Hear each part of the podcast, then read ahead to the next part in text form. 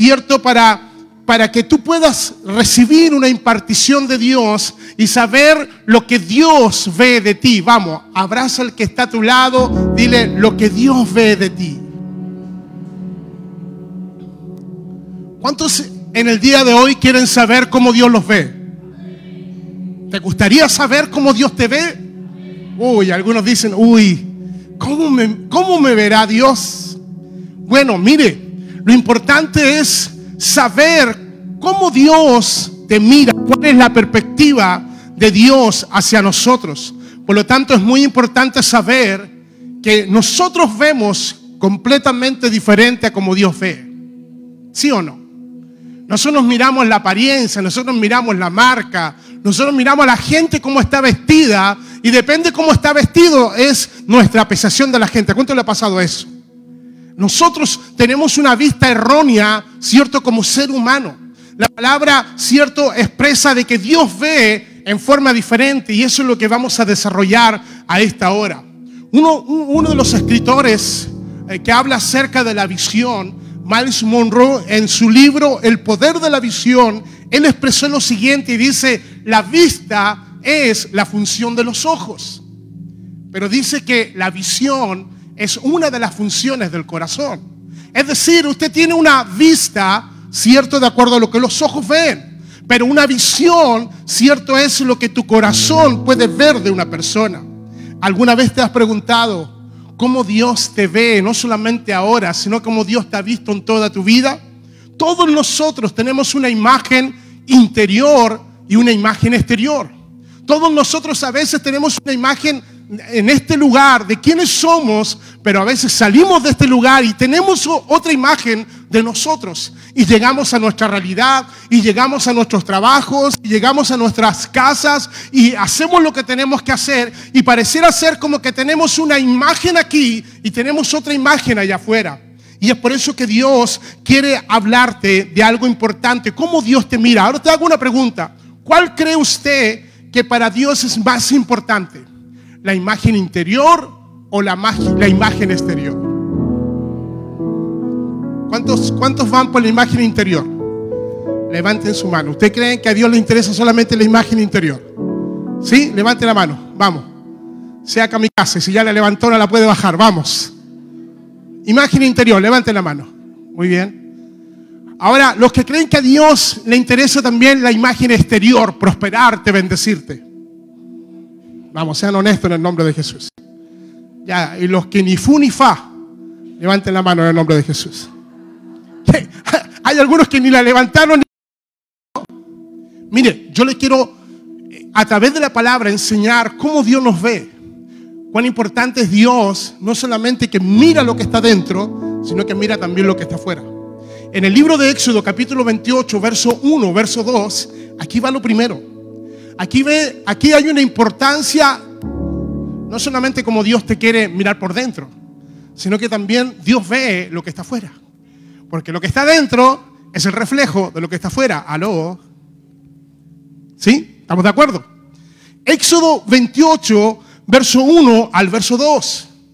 Harás llegar delante de ti a Aarón tu hermano y a sus hijos consigo de entre los hijos de Israel para que sean mis sacerdotes, Aarón y Anadab, Abiu, Elexar e Itamar, hijos de Aarón, y harás vestiduras sagradas Aarón, tu hermano, para honra y hermosura.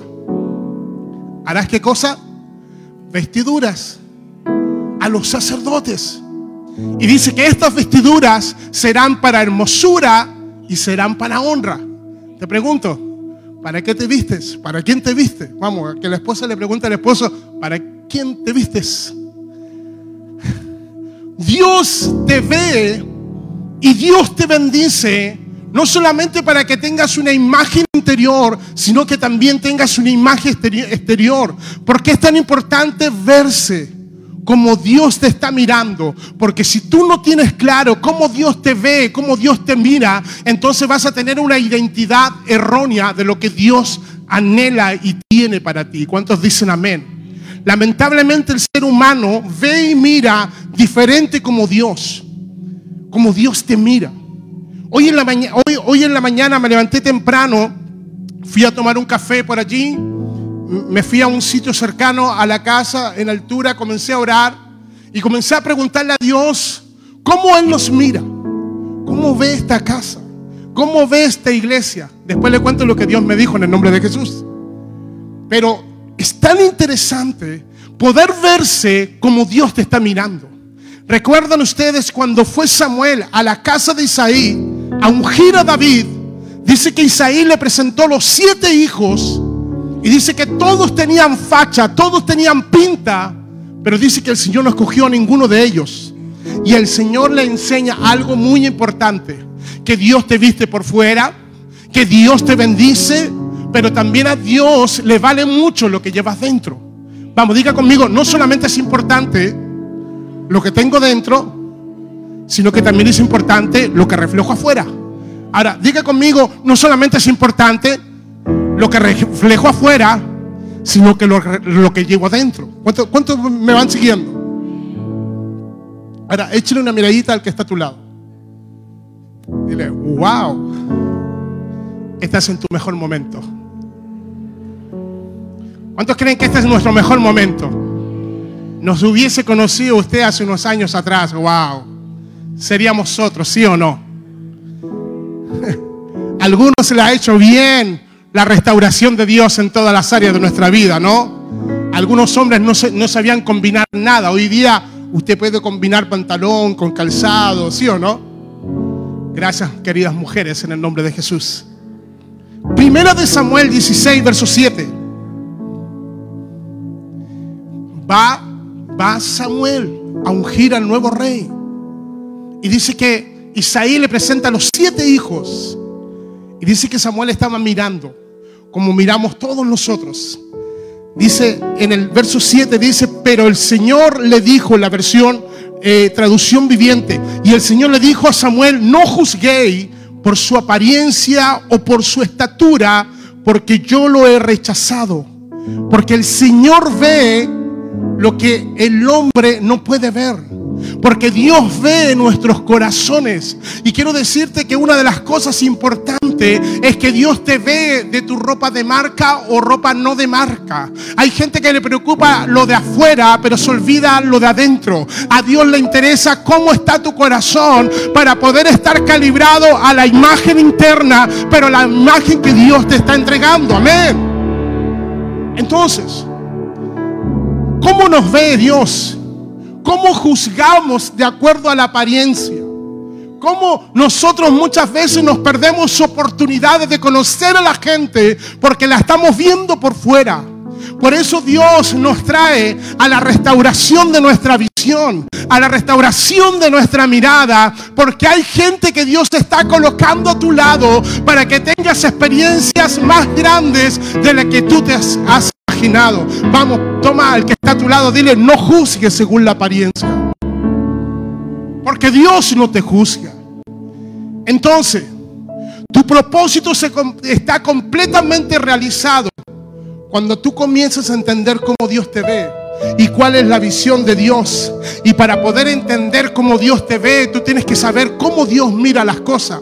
Hay uno de, hay uno de los pasajes que son tremendos y este pasaje cambió mi perspectiva de cómo Dios me ha mirado este último tiempo. Vaya conmigo a Isaías 46, 9, 10. En una versión, porque hoy ya tenemos muchas versiones y eso nos hace enriquecernos. En la versión Las Américas dice, acordado de las cosas anteriores ya pasadas, porque yo soy Dios y no hay otro. ¿Cuántos dicen amén? Yo soy Dios y no hay ninguno como yo que declaro el fin desde el principio. Diga, declara el fin desde el principio. O sea, Dios, antes de comenzar, empieza por el final. Porque Él es Dios. Él ya tiene trazado tu final. En otras palabras, Él es Dios, Él es Elohim, creador de todas las cosas. Dios tiene capacidad de saber nuestro final, por eso sabe que vamos a llegar a destino. Entonces, escuche, Él dice, yo comienzo, en otras palabras, Dios comienza por el final.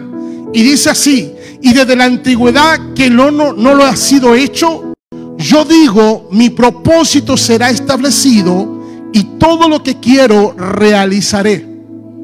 Levántame tu mano un ratito. Todo lo que Dios ha dicho de ti, quieras o no quieras, Dios lo va a cumplir. Creas o no lo creas, Dios lo va a hacer.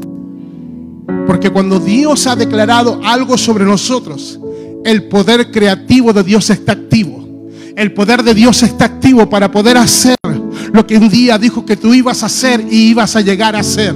Hay gente que dice, ay, bueno, pero es que yo no quiero hacer, que a mí no me gusta esto. Va a llegar el día que la presencia de Dios va a ser tan fuerte. Va a llegar el día que la palabra de Dios va a ser tan, poderosa que no vas a tener escapatoria y que te vas a dar cuenta que lo único que te da plenitud, que lo único que te da todo es hacer la perfecta voluntad de Dios. Llega un día que el corazón del hombre se rinde, que el corazón de la mujer se rinde y uno pueda decir fuera de la voluntad de Dios, yo no soy nada. Llega un día que nosotros podemos saber que lo que Dios dijo y yo lo creo, Él lo hace. Yo no sé si hay gente aquí que puede llegar a esta altura, cierto, de su vida y decir, sin Dios, yo no soy nada. Vamos a darle ese aplauso a Dios.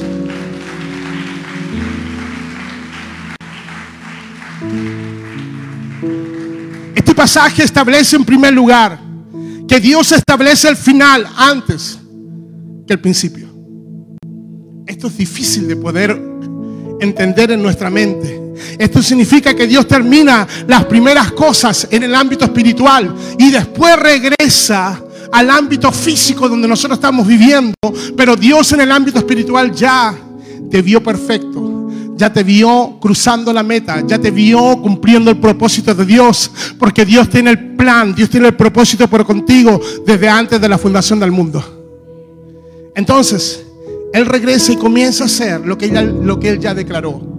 Por eso David dice que cuando era embrión, ya su libro estaba escrito de todas las cosas que él iba a hacer. Salmo 139 es tremendo. Cuando tú ves, dice que el Señor lleva, cierto, a David a poder ver que aún cuando estaba en el vientre de su madre, ya Dios había trazado todo lo que él iba a hacer. Yo declaro que aquí hay gente con planes, con propósitos de Dios, trazados desde antes que vinieras a este mundo. Dios ya tenía todo preparado para ti.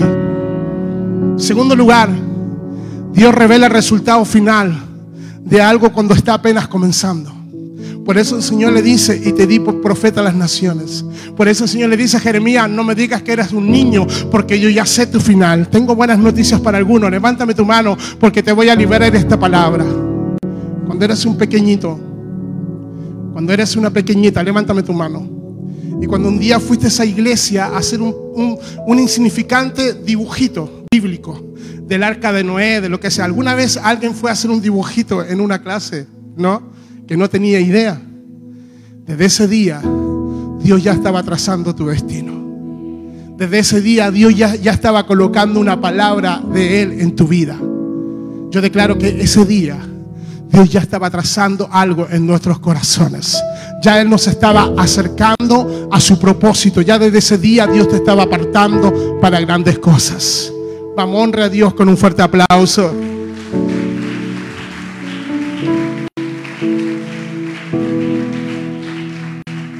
Lamentablemente nosotros no miramos como Dios nos ve. Entonces nosotros podemos recordarnos, nuestra mente graba momentos buenos, momentos malos. Nuestra mente graba nombres. Nosotros grabamos épocas. Por eso algunos de ustedes no le pondrían cierto nombre a alguno de sus hijos, porque le recuerda a alguna persona que usted vivió una mala experiencia. Ninguno de ustedes le pondría nombre a sus hijos de una ex o de un ex, dígame. Usted le pondría nombre a uno de sus hijos o de, una hija el nombre de su ex, del ex de su esposo o de su esposa. Jamás, ¿sí o no? Ninguno de nosotros, porque traemos, traemos a memoria. Y cuando uno trae a memoria, uno tiene una visión de algo. Yo no sé si a usted alguna vez le ha pasado, cierto, encontrarse con alguien y que alguien lo saluda y usted no se acuerda de ella. ¿Le ha pasado, no? Que uno está así, viene y saluda y te, wow, se acuerda. Eh, esos segundos son incómodos, ¿no? ¿Quién es? ¿Quién es? A mí me pasa que me dice, ¿se acuerda que estábamos, usted me dio una palabra? Yo te di una palabra. Sí, en tal lugar, sí, el año 1800. Nada. Yo tengo buena memoria, ¿no? Pero no me recuerdo. Porque podemos grabar momentos buenos y momentos malos. Porque en la medida que vamos grabando, nuestra mente no puede almacenar todo. La pregunta es, ¿qué es lo que guarda Dios?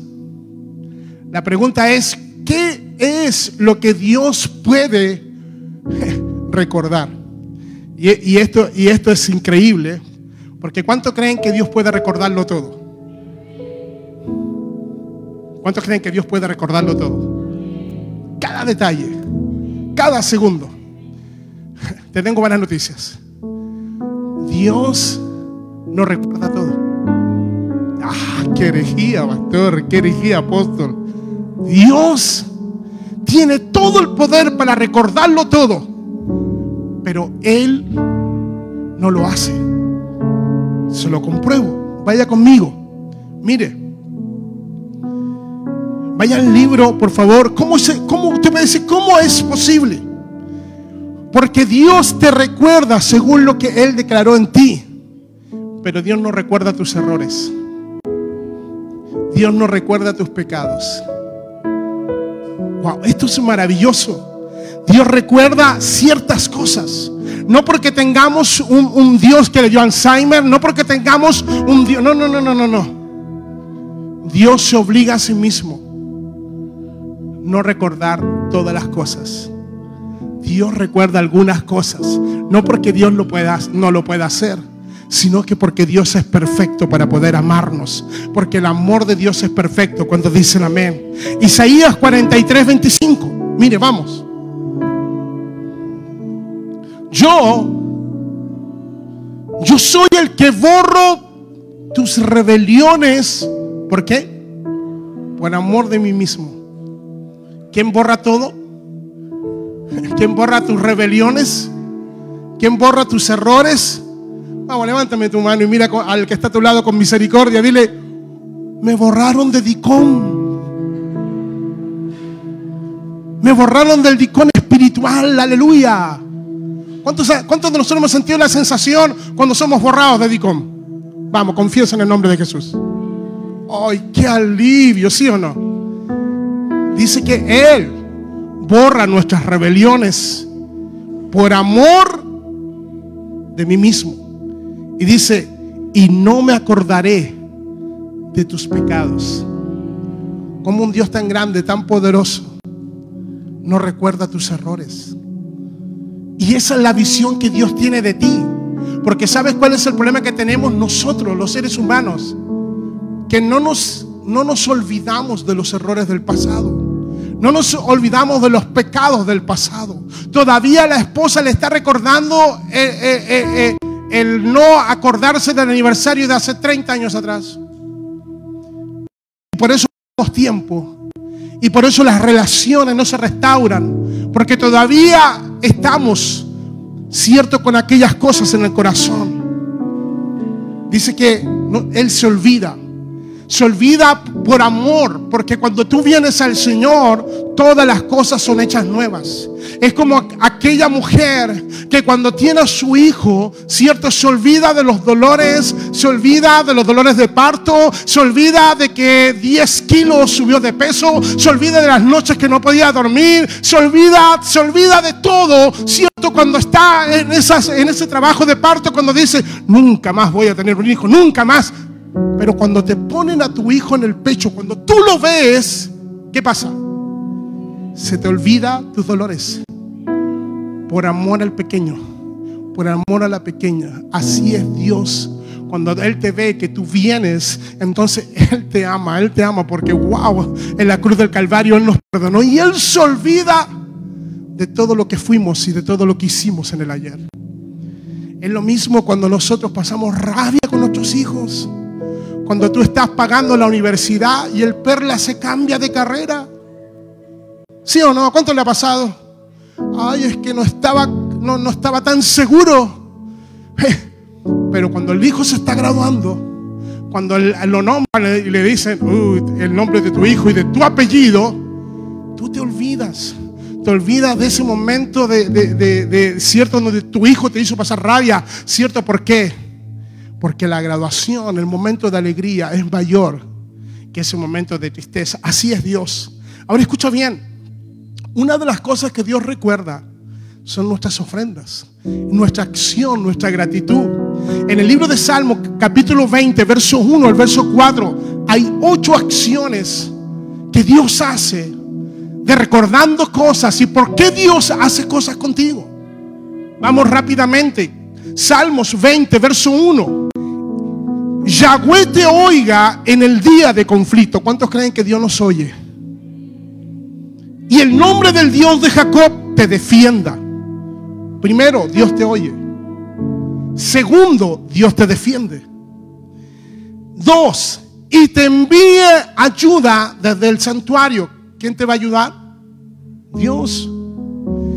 Dice, desde Sión te sostenga. Primero Dios te oye. Dios te defiende. Dios te ayuda. Cuatro, Dios te sostiene. Verso 3. Y haga memoria de todas tus ofrendas. ¿De qué hace memoria Dios? Oiga, Dios no se olvida, o sea, Dios no se recuerda de tus errores, Dios no se, Dios no se recuerda de tu pasado, Dios no se, no se recuerda de tus pecados, pero sí se recuerda de qué? De tus ofrendas. Porque las ofrendas son gratitud, porque las ofrendas son acción de gracia, porque las ofrendas es un corazón agradecido por todo lo que Dios ha hecho. Entonces cuando son hijos agradecidos, nuestra vida, que tiene que ser un sacrificio vivo, tiene que ser una ofrenda. Dios te recuerda cada ofrenda. Y Dios no se olvida.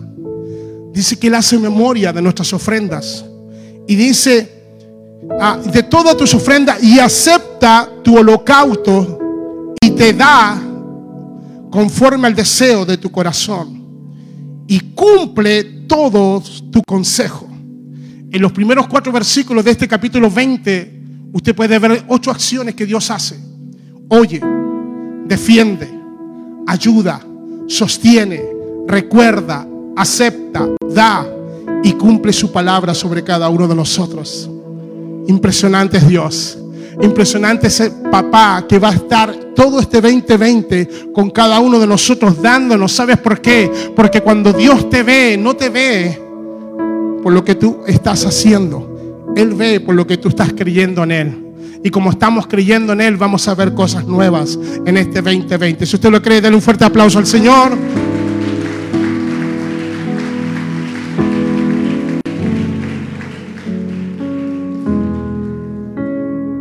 Increíblemente Dios se propuso no recordar tus fracasos, tus errores no hay espacio en Dios, no hay espacio, aunque Él es el Dios Todopoderoso, para poder colocar tus errores. Porque cuando nosotros almacenamos todo, guardamos todo, dejamos siempre las cosas negativas dentro de nosotros. Por eso Dios está dispuesto a marcarnos. Lo vemos cuando Dios se refiere, por ejemplo, a David. Lo vemos cuando Dios se refiere a Sansón. Cuando Dios se refiere a Barak. Cuando usted puede ver la lista en el libro de Hebreos capítulo 11, verso 32, en adelante Dios, la galería de los héroes, y Dios los coloca ahí, Dios los sitúa ahí, Dios los posiciona en ese lugar, y pareciera que Dios se olvida de el error y el pecado de David. Pareciera que Dios se olvida del error y el pecado de Sansón. ¿Qué pasó? ¿Qué ocurrió? Hebreos 12:32 dice, ¿y qué más digo? Porque el tiempo me faltaría contando de Geón, de Barak, de Sansón, de Jepté, de David, así como de Samuel y de los profetas que por fe conquistaron reinos, hicieron justicia y alcanzaron promesas. Usted puede ver todo lo que hicieron. La pregunta es, ¿dónde quedaron sus errores? ¿Dónde quedaron sus pecados? ¿Dónde quedaron lo que ellos no lograron hacer. Y si están en la galería de la fe. Y si están las cosas donde alcanzaron victoria.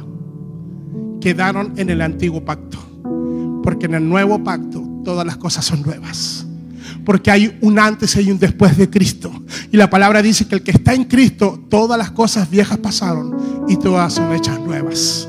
Quiero declarar que el Señor pareciera como que se olvida del pecado de David, se olvida del, pecado de Sansón, porque el nuevo pacto significa por amor a mí mismo. Envío, dice que de tal manera Dios nos amó, que ha enviado su único hijo para que todo aquel que crea no se pierda, más tenga la vida eterna. ¿Sabe lo que Dios hizo por ti? Dios, cada vez que tú vienes y te dices, Señor, perdóname, Dios olvida que se olvida que se olvidó de ese pecado. Porque el amor de Dios es más grande que todas las cosas. ¿Sabes cómo Dios te ve? Dios te ve solamente cuando tú aciertas victoria. Por eso la palabra dice que somos más que vencedores en Cristo Jesús. ¿Por qué somos más que vencedores? Porque tienes un buen título universitario. ¿Por qué somos más que vencedores? Hoy, porque te sabes toda la Biblia. Ay, porque somos más que vencedores por los años que llevo en el reino. No, no, no, no. Somos más que vencedores porque su amor venció en nosotros. Y la palabra dice que todo aquel que ha nacido de nuevo vence al mundo. Y todo aquel que conoce a Dios, tiene a Dios, entonces el vencedor está en nosotros. Él, Él fue vencedor de todos nuestros pecados. Entonces cuando Dios te mira, te mira como un hijo, te mira como una hija. Y cuando tú te ves como Dios te está mirando, entonces tú vas a vivir una vida nueva, una vida en libertad, una vida sabiendo de que tu verdadera identidad desata propósito. Y tu verdadero propósito desata destino. Cuando tú te ves como Dios te está mirando, entonces vas a tener una identidad correcta, vas a tener el propósito correcto y vas a tener tu correcto en Dios. Mientras tú te veas como tú te estás viendo con tus errores, con tus pecados, con tus frustraciones, entonces el camino se va a hacer más largo. Pero del momento que nosotros nos posicionamos en Cristo, quiero declarar que hay un camino nuevo y hay un destino nuevo para todos nosotros. Si usted lo cree, póngase en pie y déle ese fuerte aplauso al Señor. Eso es lo fuerte.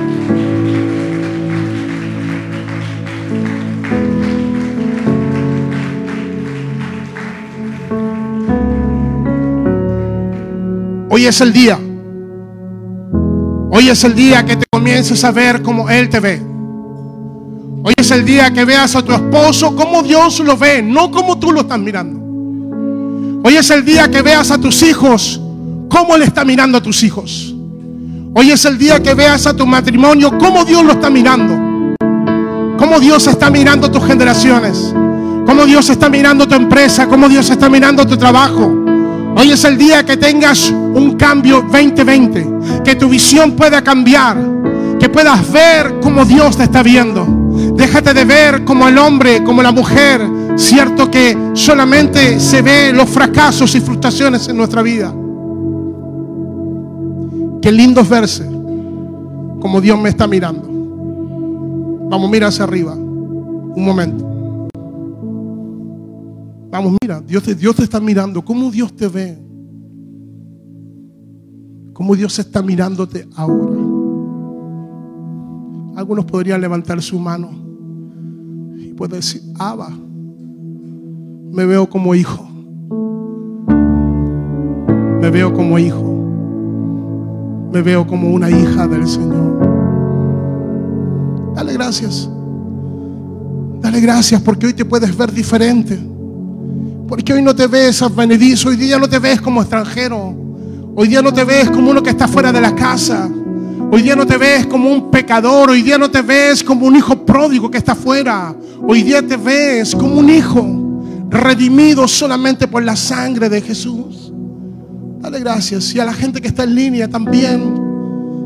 Qué bueno es saber que tú estás con nosotros. Qué bueno saber, Padre, que tú estás aquí. Padre, desato esta bendición de la casa. Y sobre todas las personas, Dios, que están en línea, desato esta bendición que se vean como tú le estás viendo. Desato una bendición sobre cada familia, sobre cada persona. Y lo más hermoso es que te puedas mirar, que te puedas ver como Dios te está viendo. Libero a esta hora la visión del Padre sobre tu vida. Libero la visión del Padre sobre tu vida. Libero la bendición del Espíritu Santo sobre tu vida. Libero la visión, la visión como Dios ve tu casa. Oh, es diferente, queridos. Es diferente. Comienza a mirar, no con tus ojos físicos, comienza a mirarte con los ojos del corazón.